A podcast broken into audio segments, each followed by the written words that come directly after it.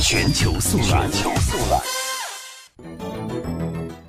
原日本驻韩大使武藤正敏六月一号即将出版一本新书在这部名字为幸亏我不是韩国人的书中武藤对韩国新总统文在寅进行了正面的辛辣批判书中还有不少内容对韩国加以嘲讽。韩国媒体指出在韩日两国关系因为历史问题恶化的当下原驻韩大使出版此书将会引发新的论战。